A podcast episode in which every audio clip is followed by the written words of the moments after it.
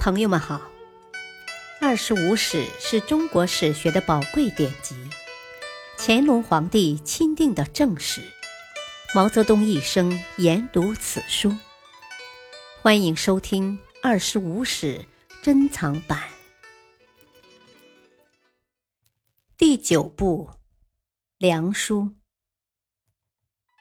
传记第二，范云、徐勉。三，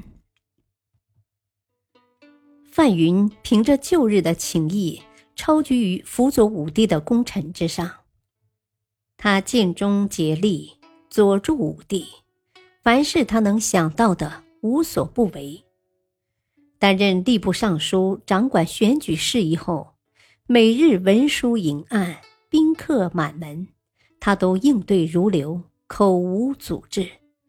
官府文书处理的又快又好，武帝也推心置腹的依仗他，凡他所奏，无不依允。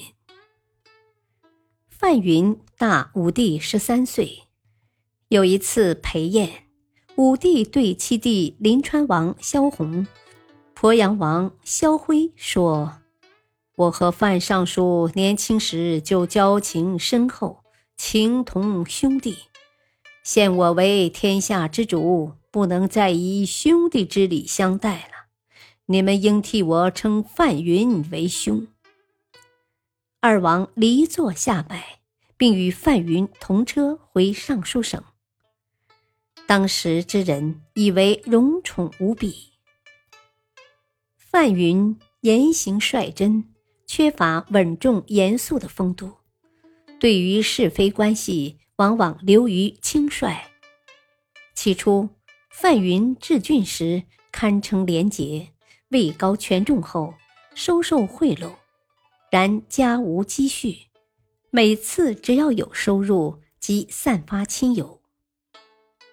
还在萧衍受酒息的时候，范云突然中风，医师说慢慢治疗一个月可愈，如要立刻见效，两年后。必然再发，那时便无可救药。范云助萧衍称帝心切，宁愿只活两年，请速治愈。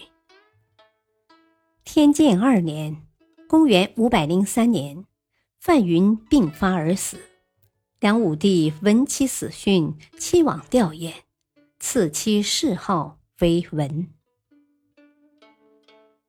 徐勉。出生公元四百六十六年，卒年五百三十五年，字修仁，东海单人，今山东单城北。祖父徐长宗为宋武帝霸府行参军，父亲徐荣，南昌相。徐勉幼年孤贫，笃志好学，初为亡国侍郎。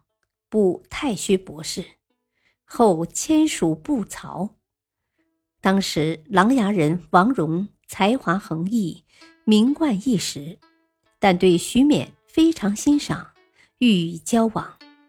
徐勉对亲近人说：“王戎虽有才华，但急于求名求位，他是个难以安居宾位的人。”后来。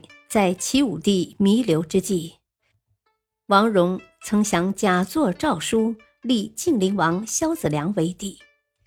后皇孙萧昭业继位，赐王戎死。人们因此都认为徐勉善于识人。徐勉与萧绎、萧衍兄弟交往甚早，萧衍对他很有好感。待萧衍的军队抵达建康时，徐勉在新林夜见萧衍，萧衍对其倍加信赖，让他掌管书记。到萧衍建梁，拜徐勉为中书侍郎，晋领中书通事舍人。天监三年（公元五百零四年），徐勉被任为吏部尚书郎。参与官员的全选，后又升为侍中。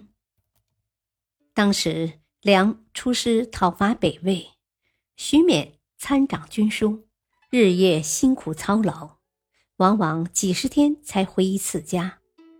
回到家去，家里养的狗不认识他了，对他狂吠不已。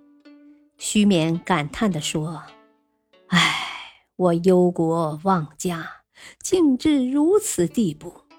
我去世之后，这也是传记中值得写的一件事吧。”天监六年，徐勉升为吏部尚书。身负选举官吏的重任，他严格按法律规定的程序办事，又善于制作文书，常于此令。